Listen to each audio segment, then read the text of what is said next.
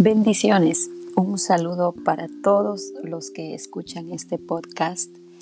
Vamos hoy a estar compartiendo la lectura de la palabra del Señor en el libro de Marcos, el capítulo 2, que lleva por título Jesús sana a un paralítico. Vamos a dar lectura en el nombre de Jesús y vamos a empezar por el verso 1. Entró Jesús otra vez en Capernaum después de algunos días y se oyó que estaba en casa e inmediatamente se juntaron muchos, de manera que ya no cabían ni aún a la puerta, y les predicaba la palabra.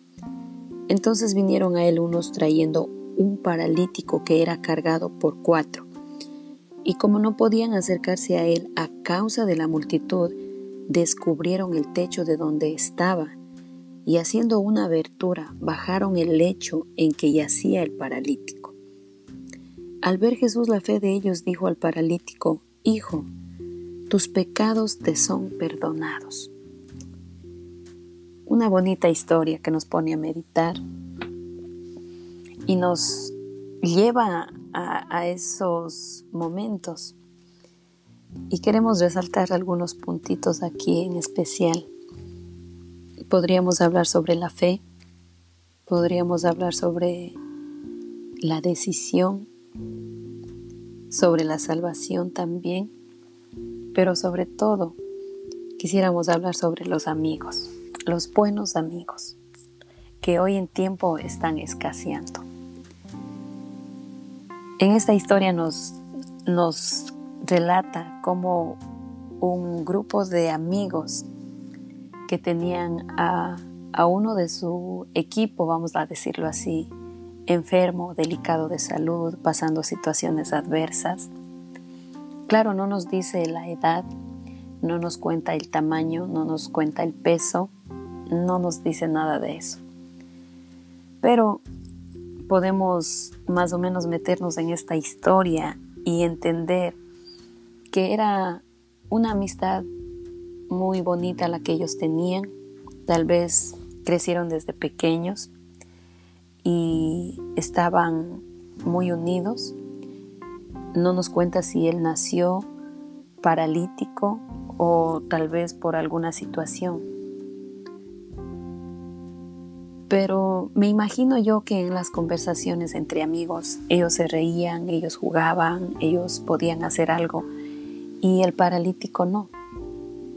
Y como en todo buen grupo de amigos, de buenos amigos, siempre está el que está con su sonrisa, siempre está el que es un poquito más callado, el que aconseja y en fin. Y qué bueno que a este hombre, que aunque estaba pasando esta, esta situación, esta enfermedad, no le faltaron buenos amigos. Tal vez él podría decir, mi vida está acabada, Ah, ya no tengo para qué vivir, pero sus amigos marcaron la diferencia, incluso hicieron historia para el resto de sus días. Y vamos a ver cómo aquí estos amigos llenos de, entusiasmo, llenos de fe, lo llevan hacia la sanidad, cometiendo una infracción grande, se podría decir, me imagino a ellos ahí en ese grupito y diciendo, bueno, está mucha gente, no vamos a poder entrar, pero entonces tal vez uno diría, volvemos mañana. Tal vez el otro diría, no, tenemos que hacerlo hoy mismo. Yo me imagino que iban saliendo los enfermos que ya estaban siendo sanados. Entonces ellos dijeron, ¿por qué no? Hoy es nuestro día. Y por ahí uno que es el más introvertido dijo, bueno, ¿qué les parece si subimos hacia el techo? Y yo me imagino a todos poniéndose de acuerdo y al paralítico ahí sobre su lecho, tal vez él solo les miraba a todos y bueno, entonces que se pusieron de acuerdo y dijeron, vamos a hacer esto. No hay otra manera. Me imagino a ellos mirando toda forma como lo iban a hacer. Llegan al acuerdo de subirse al techo de esta casa algo que no era tan sencillo, me imagino, de subir a esta persona. Entonces yo me imagino también a uno diciéndole, tranquilo, todo va a estar bien. Y otro también diciéndole, vas a ver que de aquí tú sales caminando. Y bueno, todos se pusieron en el trabajo de introducirle al paralítico, a su amigo, delante de Jesús. Fue un trabajo, sí, porque el trabajo de subirlo al techo y el trabajo de retirar, de abrir ahí un agujero para que su amigo pueda entrar, midiendo el tamaño de su lecho. Y yo me imagino que la gente ahí, toda, mucha gente que no se dieron en cuenta. Y llega el momento esperado por todos ellos, tal vez unos nerviosos, otros con adrenalina y otros ahí, pero todos tenían fe y decían, vamos por este milagro. Y tal vez yo me imagino el paralítico mirándoles y diciendo, ¿qué hacen? ¿Qué está pasando? Y ellos, estate tranquilo que todo va a estar bien. Tal vez uno de ellos dijo, acuérdate que ya hemos intentado esto y no, no nos ha resultado. ¿Qué, qué más nos da tal vez esta opción? Y tal vez otro diciéndole, ah, nos entristece verte así, tú no puedes compartir con nosotros, quisiéramos que tú puedas también participar en los eventos, en, en los momentos que nosotros tenemos. Entonces, es como que si miramos al, al paralítico y como que ellos le transmitieron esa fe, esa seguridad ante todo y él me imagino que dijo, bueno, pues que así sea, vamos para allá en contra de todo lo que se podía decir de ellos, en contra de las consecuencias, ellos fueron. Hicieron este acto de fe.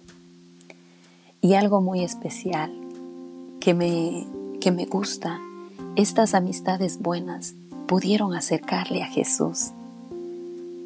Porque ellos se dieron en cuenta que tal vez en los recursos que ellos gastaron ya no pudieron obtener nada pero ellos sabían si le acercaban a su amigo a Jesús, él iba a ser sano. Y así mismo sucedió. Dice que Jesús al verles la fe de ellos les dijo, le dijo al paralítico, Hijo, tus pecados te son perdonados. Y yo me imagino a esos amigos ahí llorando de felicidad, abrazándose el uno al otro, tal vez no diciendo, ya no vamos a tener que cargarlo, pero felices felices, porque en este momento que se recibe el milagro, ya tú no te acuerdas de la carga, ya no te acuerdas de la tristeza, ya no, en ese momento es un gozo el que uno recibe.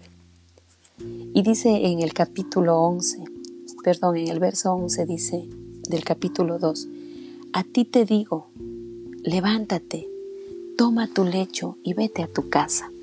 Entonces él se levantó Enseguida, y tomando su lecho salió delante de todos, de manera que todos se asombraron y glorificaban a Dios, diciendo, nunca hemos visto tal cosa.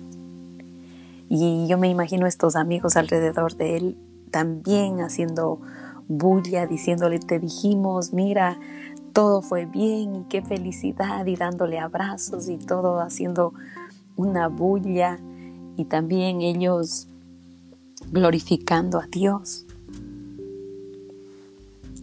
¿Y qué queremos decir con esto? Que para estos tiempos que nosotros estamos viviendo, necesitamos esos amigos y necesitamos ser esos amigos. ¿Cómo son tus amigos? ¿Tienes amigos?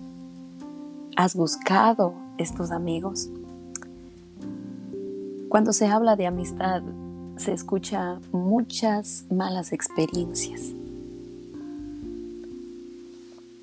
Personas que rompen la confianza, personas que lastiman los corazones de aquellas que ponen su confianza en ellos. Muchos reportes, pero en este momento quisiéramos ser como estos amigos y también tener amigos como este afortunado paralítico. Que en los momentos que tú te sientas triste estén ellos ahí. En los momentos de alegría también están ellos ahí. Y sobre todo, ellos te acercan a Jesús. Ellos te aconsejan para bien. Ellos se sientan contigo y analizan la situación. Y tú tienes esa plena confianza de que cuando tú hablas, eso no va a ser divulgado, eso va a quedarse ahí. Y dice en una porción de la palabra del Señor que un amigo es como un hermano. Y verdaderamente viene a ser así. Es por eso que queremos meditar en esto.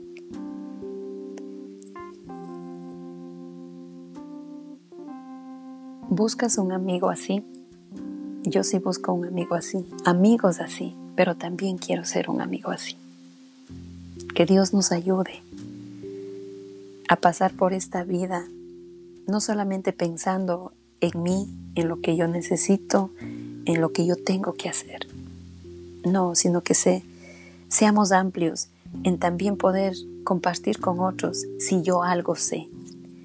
Eh, darle una ayuda a otros, no todo quererlo para mí.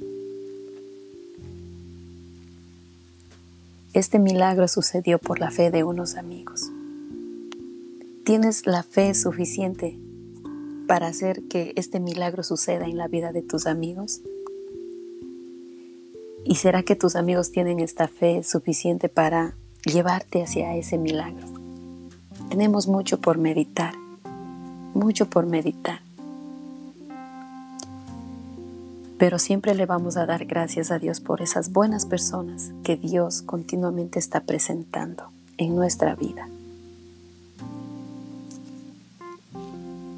Busco amigos así. Así lo hemos titulado. Que Dios bendiga tu vida, que Dios bendiga tu corazón y que podamos ser parte de este cambio.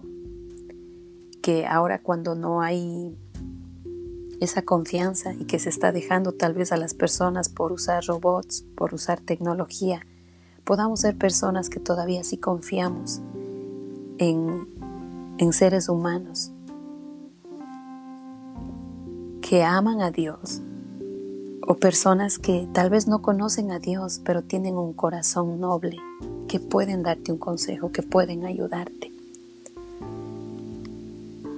De eso se trata, el dar para recibir.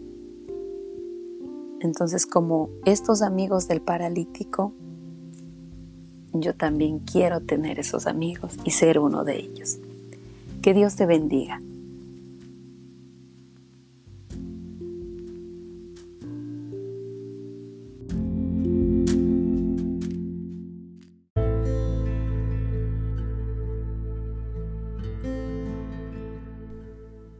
Bendiciones, un saludo a todos los que nos están escuchando, que nuestro Señor Jesucristo los bendiga y los guarde.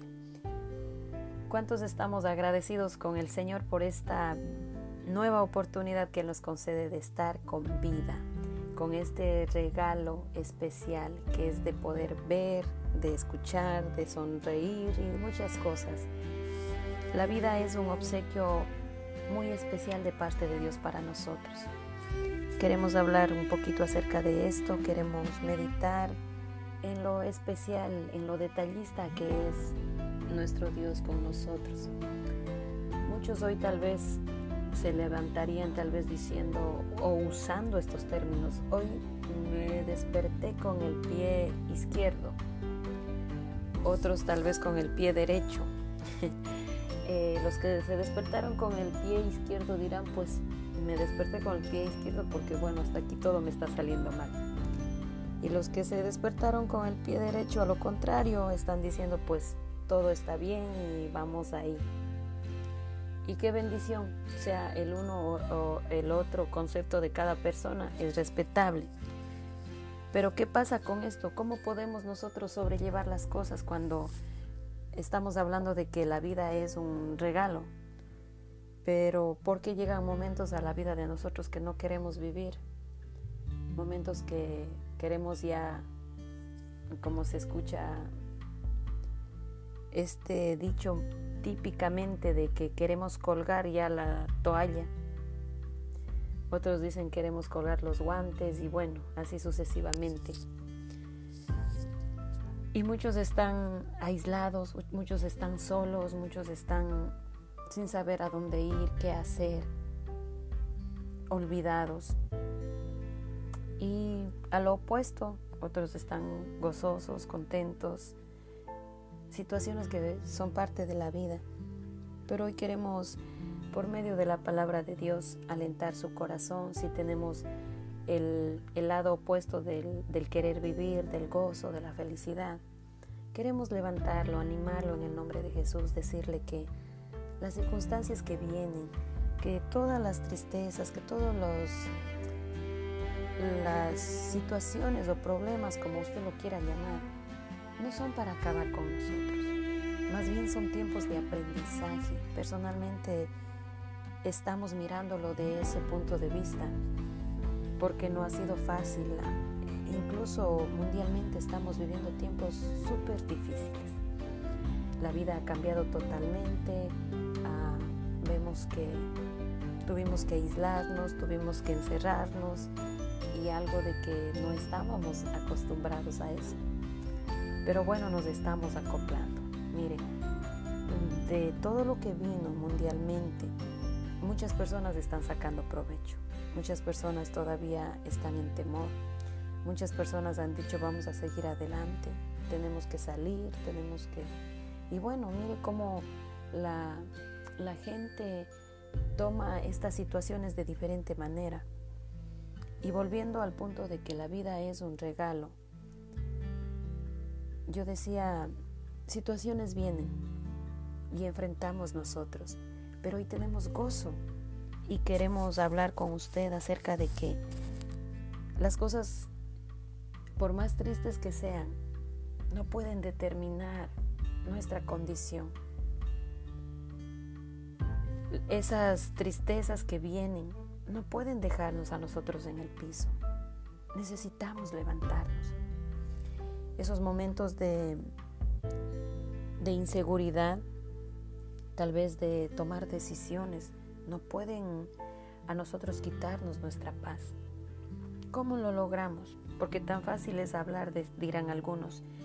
Es como que si las personas que estamos hablando de la felicidad siempre, del gozo y del que sí se puede, es como que entonces ustedes como que no enfrentan eso.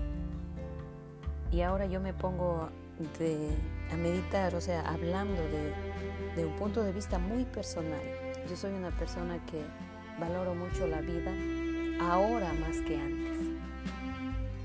Una persona que amo mi familia ahora más que antes. Y una persona que desea con todo su corazón agradarle a Dios. Pero esto no ha venido de la noche a la mañana. Esto ha sido un proceso en mi vida. Una persona que amo la vida porque pude estar al borde de la muerte. Pero pude ver el favor de Dios sobre mi vida. Y aquí estamos. Momentos que han traspasado nuestro corazón. Y he tenido que llorar. Y sí hemos llorado. Pero ahora estamos sonriendo. Y tal vez hay motivos, vamos a decir del 1 al 10, son 7 al 7 los motivos que tenemos para llorar y tal vez tenemos solo los tres para ser felices. Pero yo determino usar esos tres motivos para yo ser feliz. Y aunque la situación que me hace llevar al, a estar triste, yo no quiero que eso tome autoridad sobre mi vida porque yo confío en un Dios soberano que puede hacer las cosas por mí, que todo lo que es imposible para mí lo puede hacer. ¿Qué quiero decir con esto? Que su vida está en las manos de Dios. Permitámosle que Él trabaje por nosotros, no nos adelantemos. Él es el que nos dio la vida.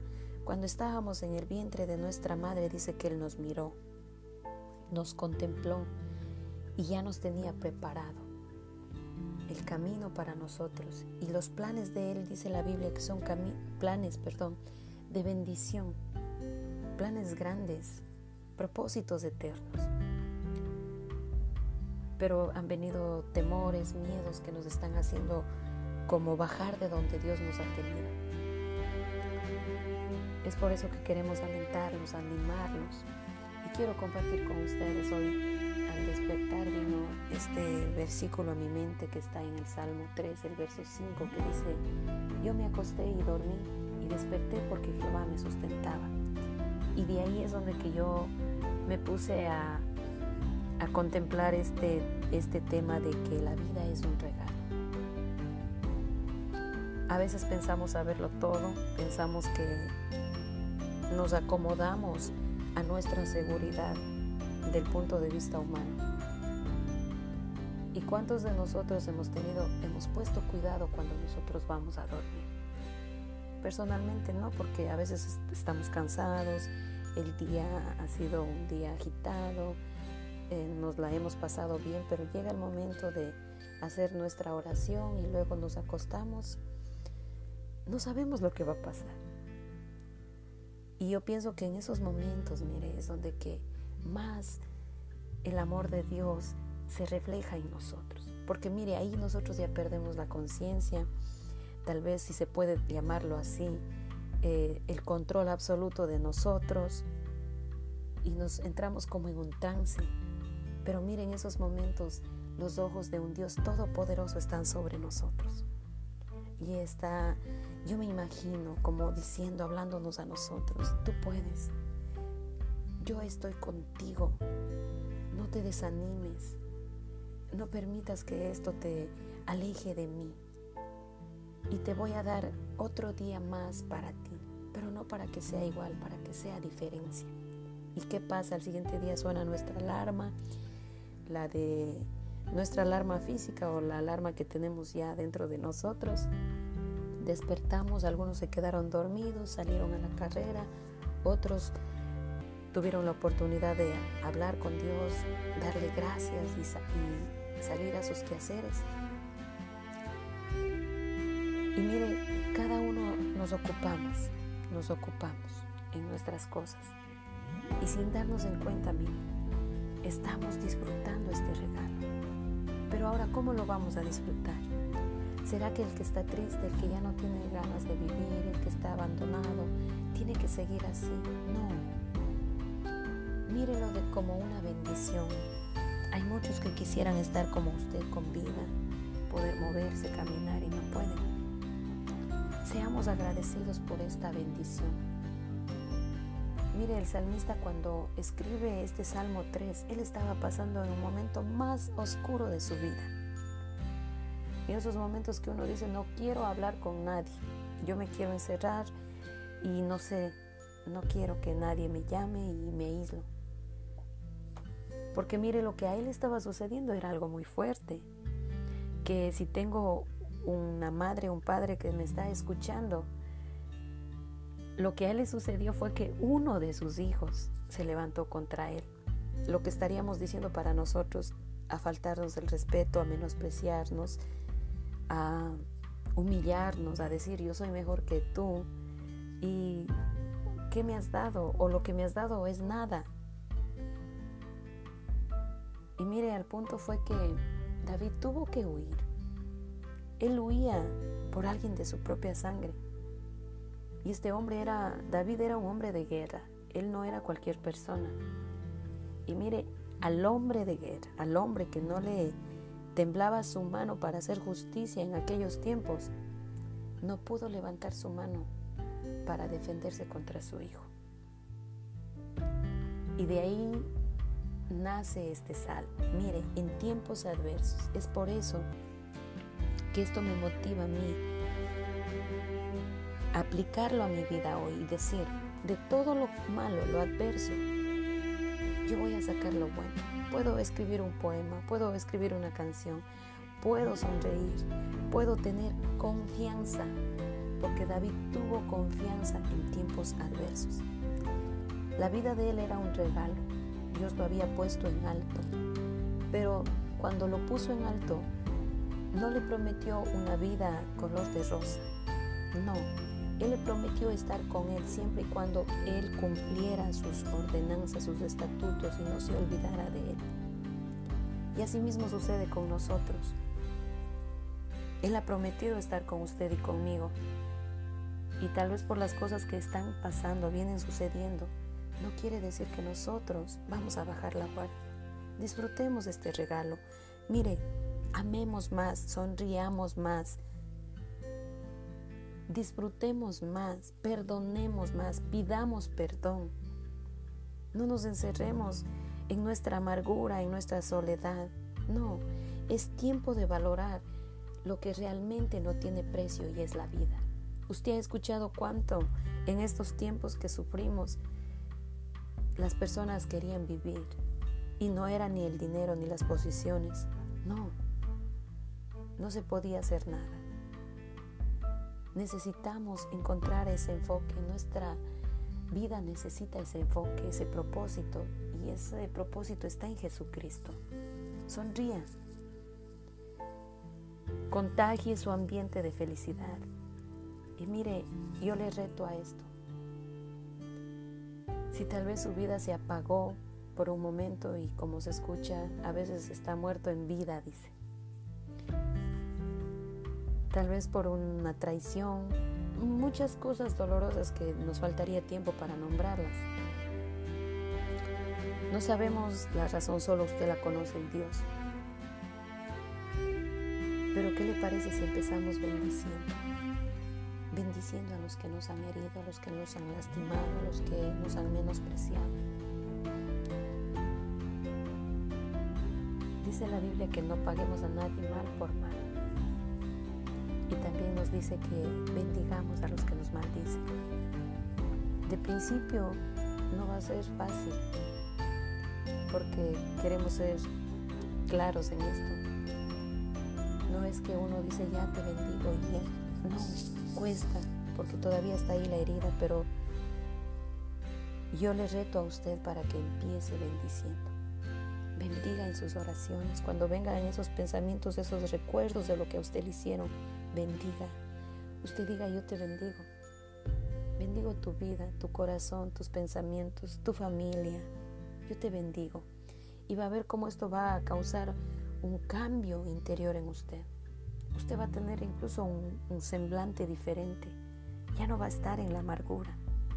Usted ya está declarando vida. Y esa vida que declara para otros le alcanza a usted.